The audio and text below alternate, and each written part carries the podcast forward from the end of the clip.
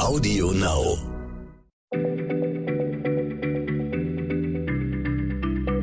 Schneller Schlau, der kurze Wissenspodcast von PM.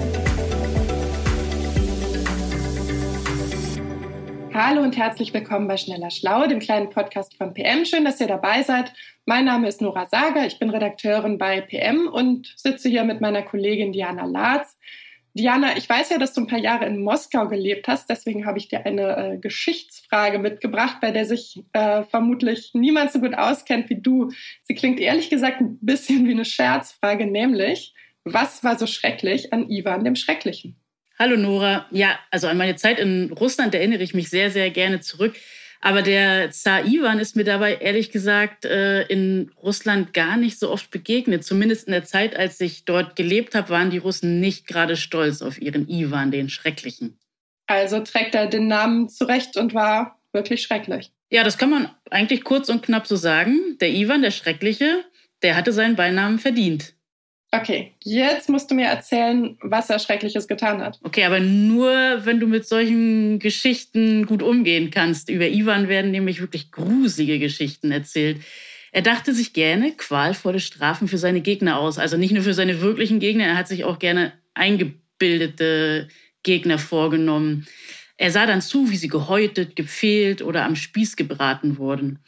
Im Jahr 1570 ließ er tausende Bewohner der Stadt Novgorod in die Eislöcher eines zugefrorenen Flusses treiben. Dort schlugen dann seine Schergen auf diejenigen, die nicht sofort ertranken, mit Äxten ein.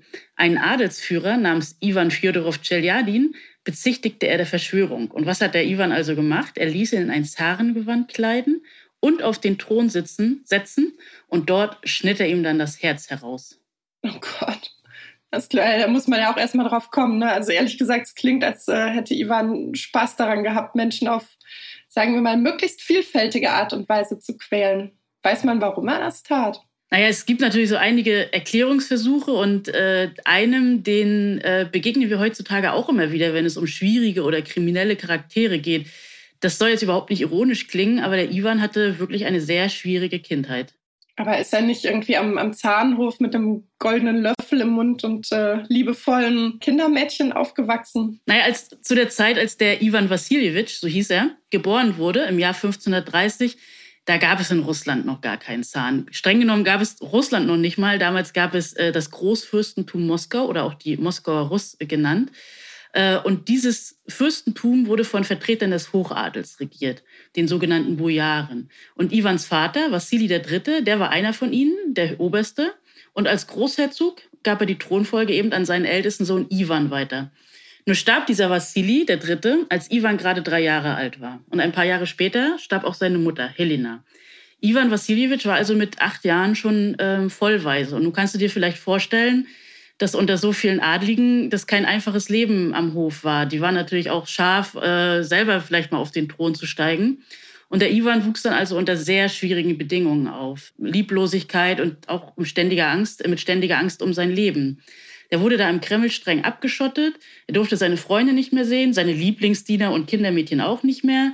Und äh, man sagt sich, stattdessen lümmelten also diese Bojaren in Stiefeln auf dem Bett des verstorbenen Vaters rum. Es ist außerdem überliefert, dass Ivan nichts Richtiges zum Anziehen hatte und auch um Essen betteln musste. Dafür schlug dann aber seine große Stunde an seinem 16. Geburtstag, als er volljährig wurde, im Jahr 1547. Da ließ er sich in Moskau krönen. Und zwar ließ er sich nicht zum Großherzog krönen, wie sein Vater oder Großvater. Er ließ sich zum Zaren krönen. Er war damit das, der erste Zar, in Russland. Auch dieses Wort Zar ist wie der Kaiser vom römischen Cäsar entliehen.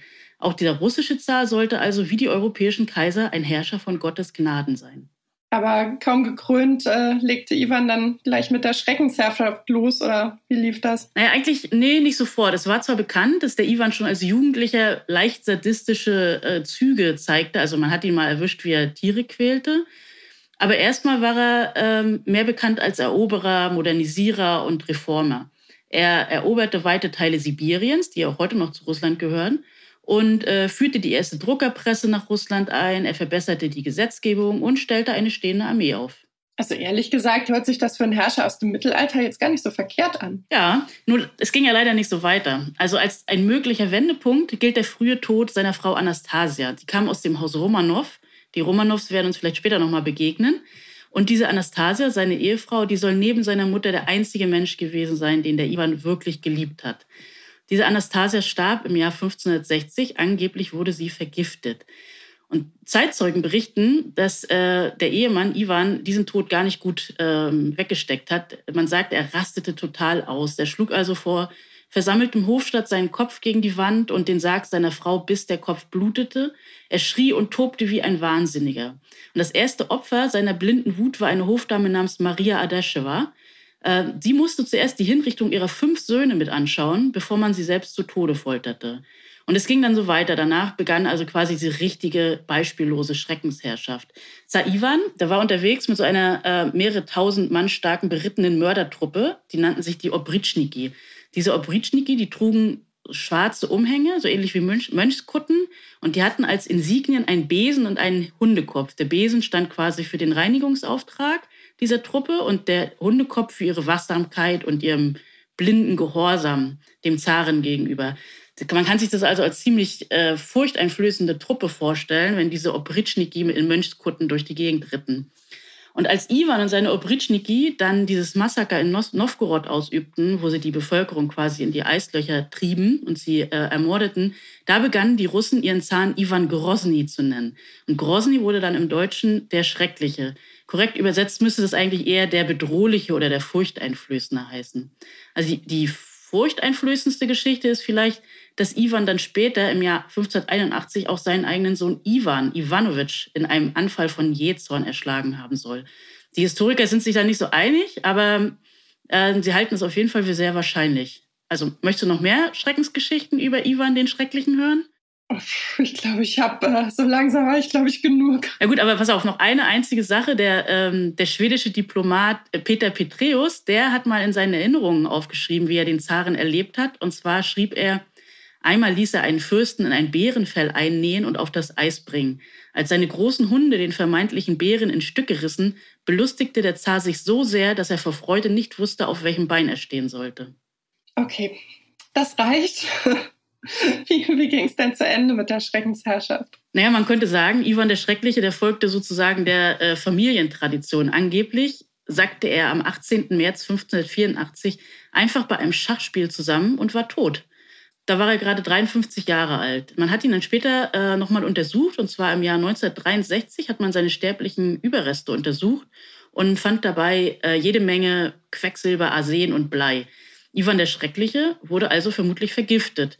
Und so ging es ja auch schon seiner Mutter Helena und seiner Frau Anastasia. Die sollen ja auch vergiftet worden sein also ehrlich gesagt, nachdem ich jetzt gehört habe, was er alles getrieben hat, kann man es, glaube ich, seinen Untergebenen fast nicht verdenken. Ne? Das stimmt. Ähm, wie ging es auf dem Thron weiter? Ähm, Nachfolger von Ivan wurde sein Sohn Fjodor. Das war wirklich eine sehr kurze und unglückliche äh, Herrschaft. Der Fjodor galt als ein bisschen äh, schwachsinnig.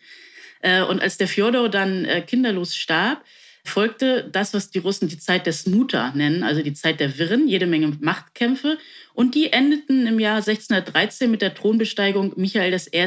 Und das war dann der erste Zar aus dem Hause Romanow. Und die Romanows sind ja die russische Zarenfamilie schlechthin. Die blieben dann die Zaren bis zur Abdankung des letzten russischen Zaren Nikolaus II. Aber der erste russische Zar, das war eben Ivan der Schreckliche. Vielen Dank, Diana. Es war ja, war ja eine Geschichte tragischer als die andere irgendwie.